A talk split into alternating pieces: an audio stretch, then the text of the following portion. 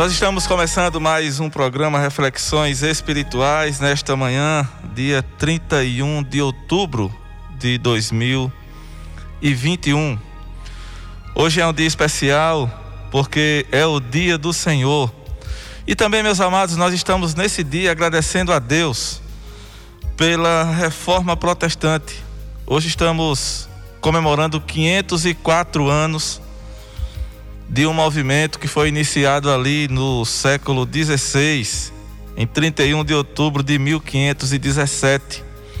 Um movimento de reforma da igreja, um movimento esse do qual surgiram as igrejas protestantes. E louvamos a Deus por esse dia, louvamos a Deus porque Ele despertou homens que fizeram um trabalho magnífico ao longo dos séculos, ao longo da história da igreja protestante. Mas, meus amados, nós queremos também, desde já, estender a você a nossa palavra de gratidão por estar conosco, por estar nos ouvindo nessa manhã, essa manhã maravilhosa de domingo, dia do Senhor.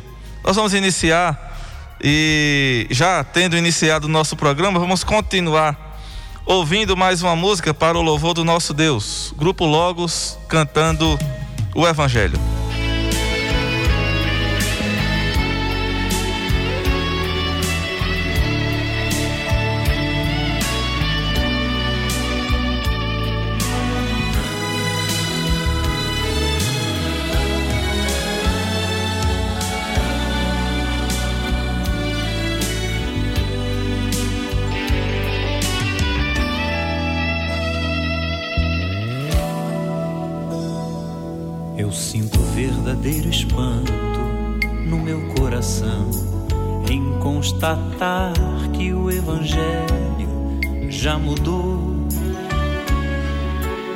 Ontem era servo agora acha-se Senhor e diz a Deus como ele tem que ser. Mas o verdadeiro Evangelho exalta Deus, ele é tão claro como a água que eu bebi. E não se negocia a sua essência e poder. Camuflado a excelência perderá. O Evangelho é que desvenda aos nossos olhos e desamarra todo nó que já se fez. Porém, ninguém será liberto sem que clame, arrependido aos pés de Cristo, o Rei dos Reis.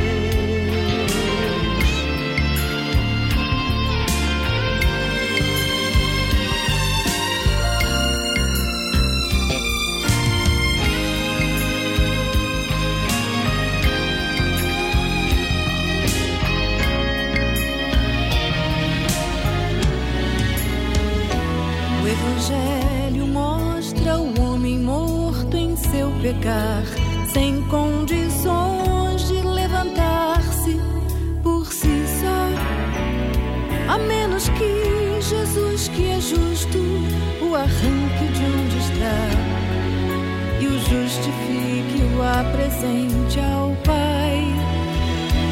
Mostra ainda a justiça de um Deus que é bem maior que qualquer força ou ficção, que não seria injusto se me deixasse perecer, mas soberano em graça me escolheu. E é por isso que não posso me esquecer,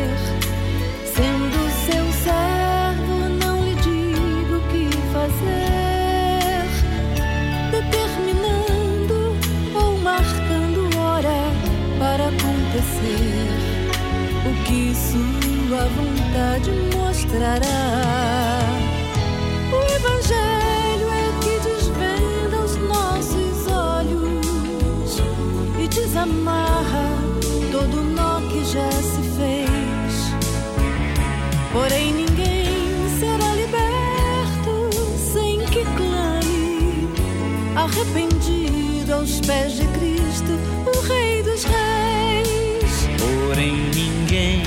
Será liberto sem que clame, arrependido aos pés de Cristo, o Rei dos Reis.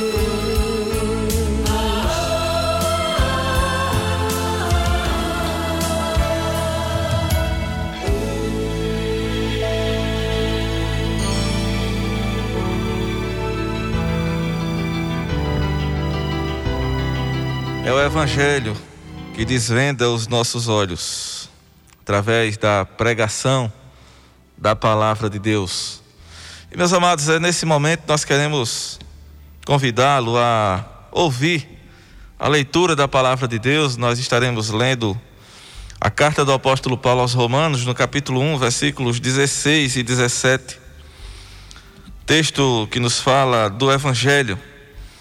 Se você tem uma Bíblia ao seu alcance, você pode acompanhar conosco. Romanos, capítulo 1, versículo 16 e também o versículo 17 que diz assim: Pois não me envergonho do Evangelho, porque é o poder de Deus para a salvação de todo aquele que crê, primeiro do judeu e também do grego. Visto que a justiça de Deus se revela no Evangelho, de fé em fé, como está escrito: o justo viverá por fé. Que o nosso Deus nos abençoe e nos faça compreender a Sua palavra. Vamos orar nesse instante, suplicando a Ele a Sua orientação para a meditação da Sua palavra nesse momento. Santo Deus, nosso Pai, nós louvamos, ó Deus, o Teu nome por esse dia pelo dia dedicado ao teu louvor, pelo dia dedicado, ó Deus, à adoração ao teu nome, o dia do Senhor. Te louvamos também, ó Deus, por estarmos nos lembrando nesse dia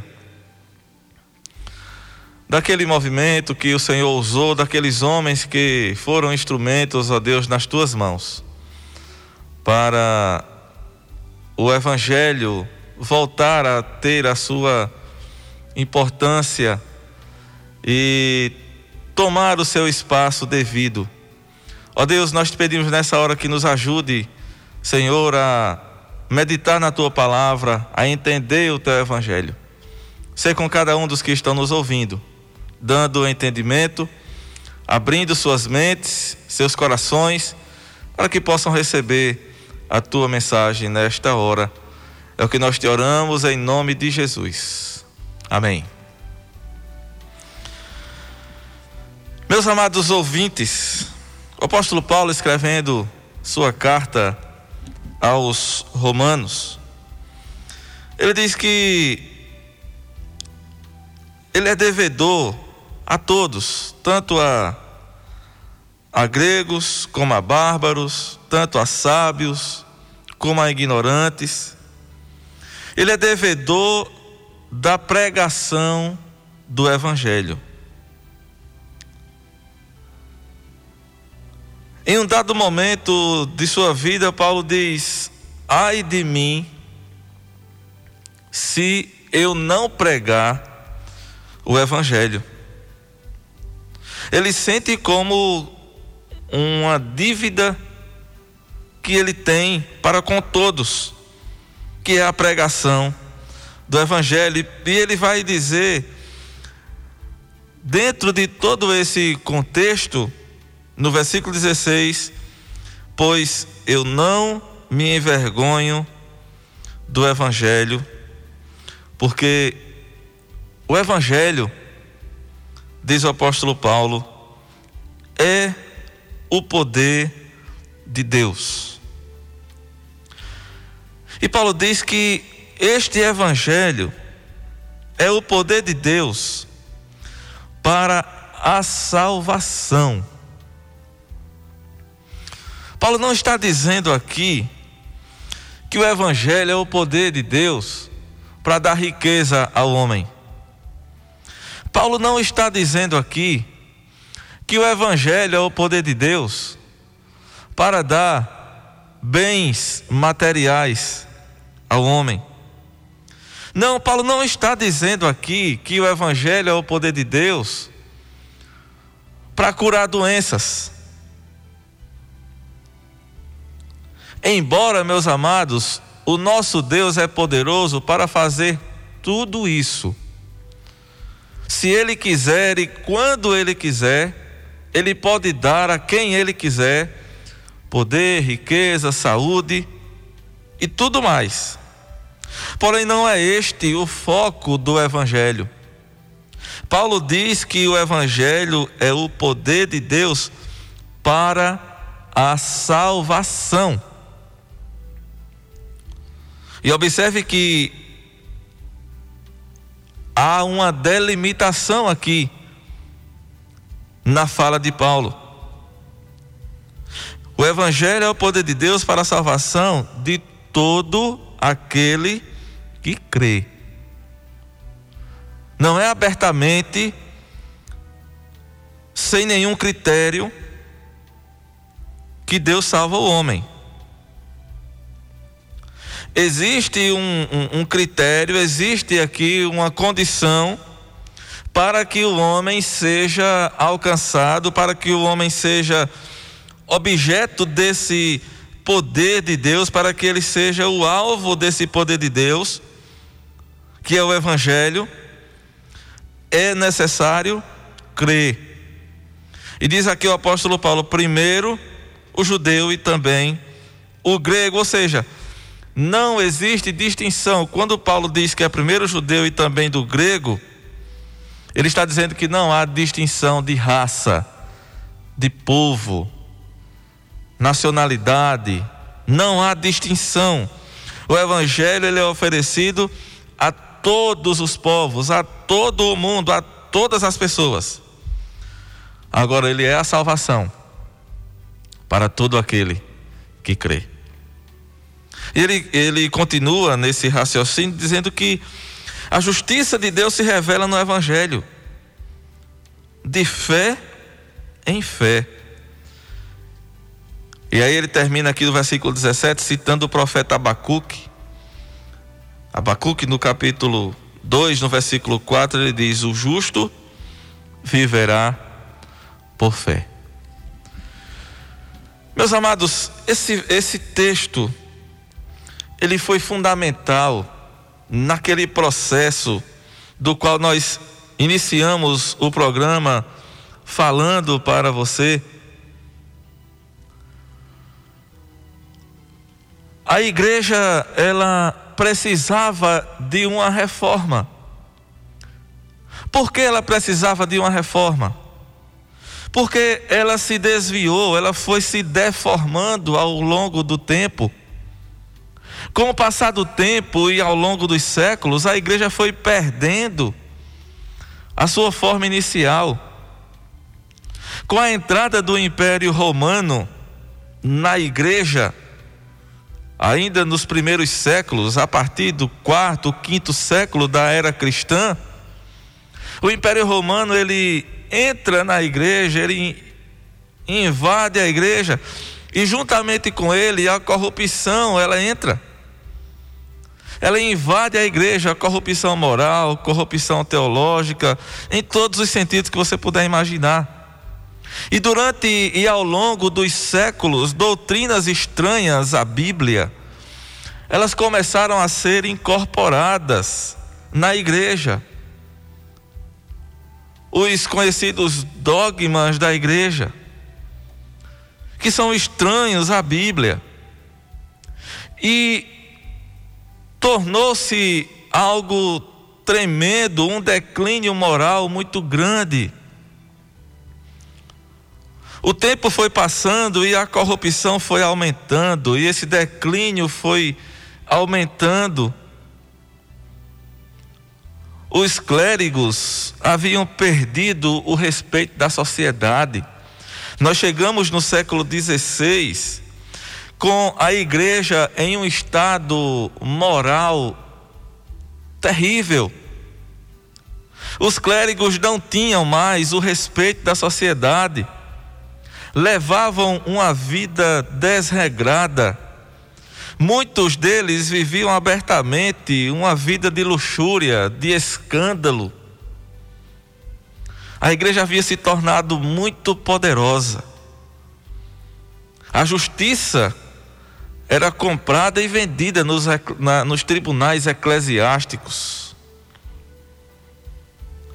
Chegando ao século XVI, havia uma coleção ou coleções de relíquias, como supostos pedaços da cruz, supostos espinhos da coroa de Cristo, ossos dos santos, dentre muitas outras coisas, e tudo isso era comercializado. Comercializando-se a fé das pessoas ignorantes daquela época. Alguns homens foram se levantando, são conhecidos como os pré-reformadores. Poderíamos citar aqui muitos deles. Foram se levantando contra esses falsos ensinos, contra essas doutrinas estranhas, contra toda essa realidade de degradação moral que a igreja enfrentava. Alguns deles foram mortos, foram queimados, como por exemplo John Ruiz.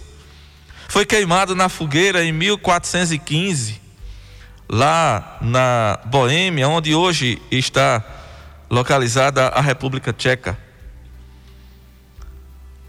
Jerônimo Savonarola, na Itália, foi mais um que se levantou contra esse estado que a igreja vivia e foi enforcado em 1498.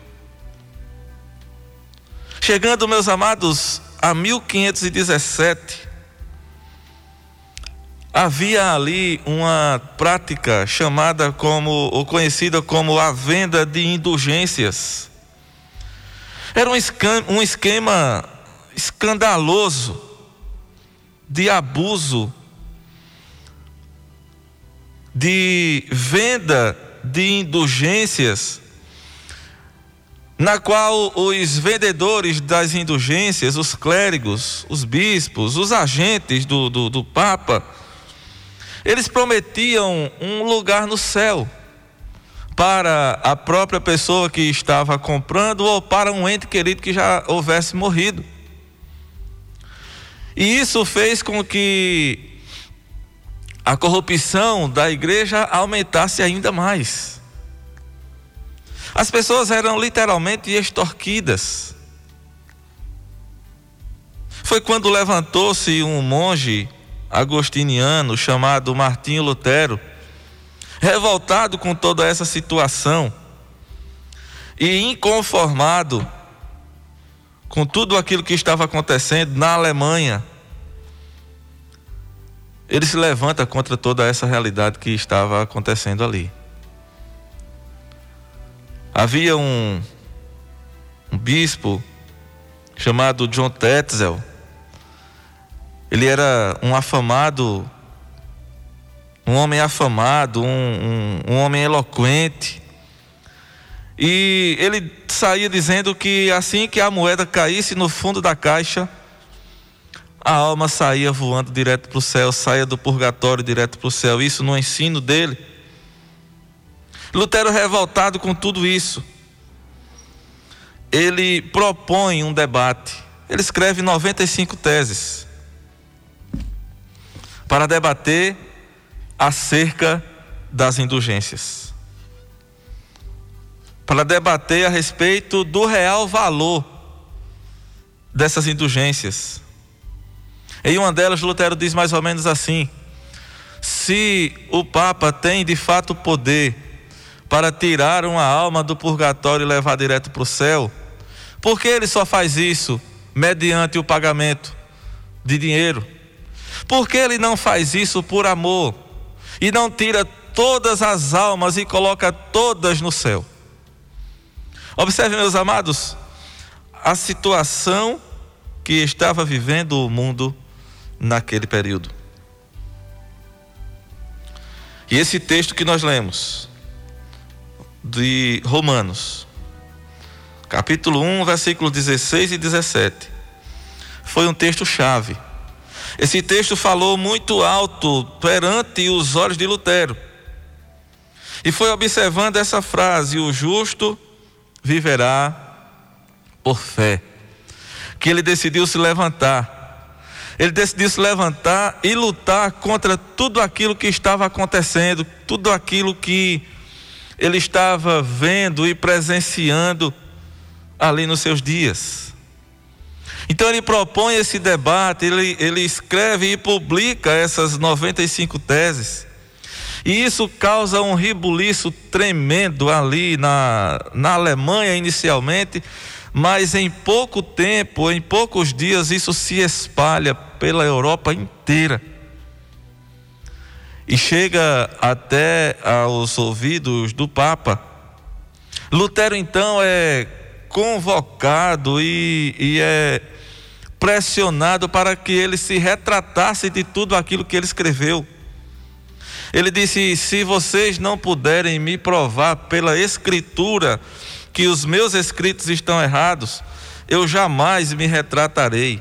Eu não posso ir contra a Escritura e eu não posso ir contra a minha consciência. E ele não se retratou, ele seria morto. Mas ele então foi escondido, foi tirado e colocado num castelo, chamado Castelo de Wartburg. Ele ali fica um ano, escrevendo. E nesse período ele traduz a Bíblia. Ele começa a tradução da Bíblia para a língua alemã. É bom lembrar que até aquele momento o povo não tinha acesso algum à Escritura Sagrada. E é também naquele, naquele período em que Lutero está guardado para não morrer, escondido ali naquele castelo, que ele escreve o hino Castelo Forte é o nosso Deus, que ficou conhecido como um hino oficial desse movimento da reforma protestante. Castelo forte é o nosso Deus, espada e bom escudo. E aí, meus amados irmãos, Deus usou grandemente e poderosamente aquele homem para apenas dar início a um processo de reforma protestante. Ele foi o primeiro homem, o, aquele que deu o pontapé inicial, mas Deus usou muitos outros homens, muitas outras pessoas em todo esse processo para consertar aquilo que estava errado. E o tempo foi passando, Lutero foi excomungado da, da igreja romana, e o movimento de reforma protestante estava ali difundido na Europa, e pela graça de Deus ele chegou até nós. Mas hoje, meus amados, eu quero concluir essa meditação nesse momento fazendo uma breve reflexão da realidade que nós vivemos. Aquele movimento ali, iniciado por Lutero, era um movimento de retorno à palavra de Deus. Quando instado a se retratar daquilo que ele havia escrito, ele disse: Eu não o farei se eu não for convencido pela Escritura de que os meus escritos estão equivocados. Aqueles homens, meus amados irmãos, que se levantaram contra o poder da igreja naqueles tempos, eles tinham um lema em comum: um retorno à Escritura. Eles queriam colocar a Escritura nas mãos das pessoas. Eles queriam que a Escritura fosse a única regra de fé e de prática. Eles queriam que a Escritura fosse o, o norte o árbitro em todas as coisas. E tudo eles faziam conforme está na Escritura. E aí, meus amados, mais de 500 anos se passaram, 504 anos estamos comemorando hoje, do início desse movimento de reforma na igreja. Deus realizou uma obra grandiosa por meio de muitos homens, os quais ele usou para este propósito. A igreja protestante continuou seguindo o seu caminho, mas ao longo do tempo as coisas começaram a mudar também. Precisamos refletir a respeito da situação atual que nós vivemos.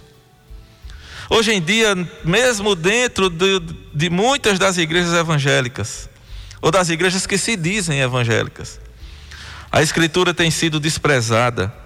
A palavra de Deus tem perdido o lugar de destaque dentro de muitas das atuais igrejas ditas evangélicas. Coisas estranhas ao Evangelho, coisas estranhas ao que ensina a palavra de Deus, estão acontecendo hoje em muitas igrejas. Movimentos estranhos, como falsas promessas de cura, vendas de objetos ungidos, com a promessa de bênçãos para aqueles que compram, para aqueles que consomem esse novo tipo de indulgência. Meus amados, nós precisamos reafirmar as antigas verdades das Escrituras. Precisamos dar à palavra de Deus o seu devido valor, porque somente ela é a nossa única regra de fé e de prática. Somente ela é autoritativa na nossa vida. Somente ela é inerrante e suficiente. Nós precisamos reafirmar aquilo que os reformadores afirmavam. Somente a Escritura. Somente Cristo é o Salvador. Somente Cristo é o mediador. Não é as indulgências do Papa, é Cristo que salva. Essa salvação é pela graça somente, e somente pela graça, e isto mediante a fé. Esse era o grito dos reformadores. E eles também tinham um ponto em comum. Em tudo eles queriam glorificar a Deus. Somente Deus deve ser glorificado. Que nós possamos, irmãos, não apenas estar lembrando um, um fato que ocorreu há mais de 500 anos atrás, mas que nós possamos estar convictos daquilo que nós precisamos fazer para continuar reafirmando não as doutrinas dos reformadores, mas para continuar reafirmando aquilo que a palavra de Deus nos ensina. O Evangelho, ele se revela de fé em fé, ele é o poder de Deus para a salvação de todo aquele que crê. Cristo Jesus é o único mediador, esta salvação é pela graça somente e mediante a fé. E lembrar, lembrar desse texto maravilhoso, aqui que o apóstolo Paulo lembra e cita o profeta Abacuque: o justo viverá pela fé. Que Deus nos abençoe.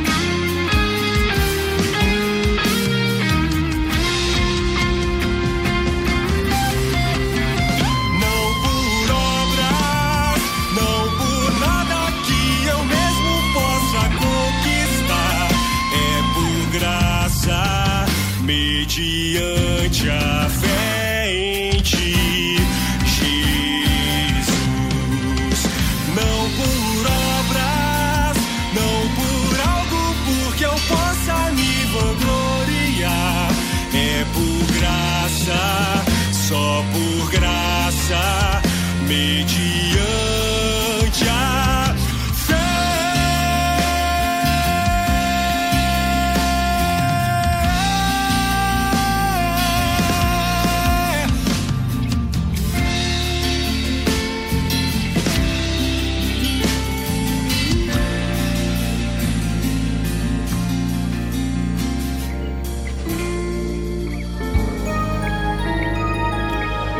Meus amados irmãos, amigos, prezados ouvintes, nós estamos chegando ao final do nosso programa nesta manhã.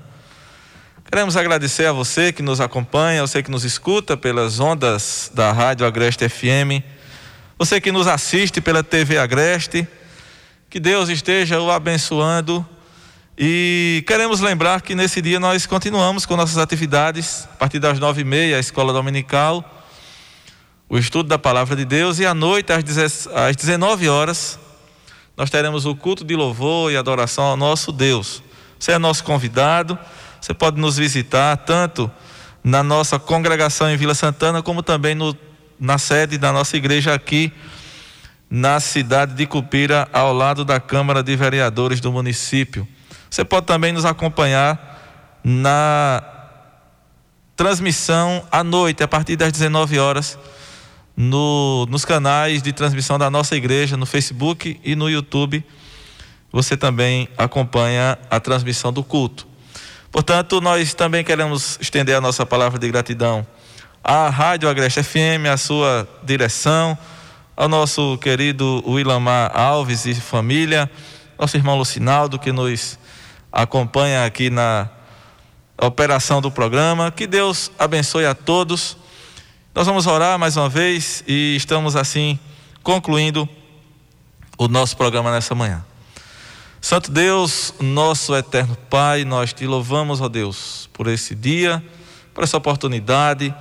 Te louvamos, Senhor, pela beleza do Evangelho.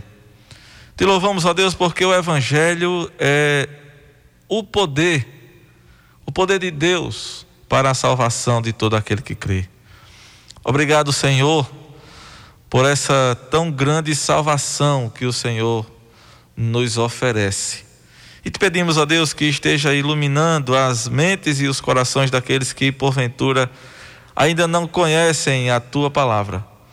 Dá-lhes, ó Deus, o um entendimento e que possam receber esta salvação que é uma dádiva de Deus. Ó Deus, nos ajuda nesse dia, nos orienta em tudo quanto temos de fazer. Nós te oramos em nome de Jesus. Amém.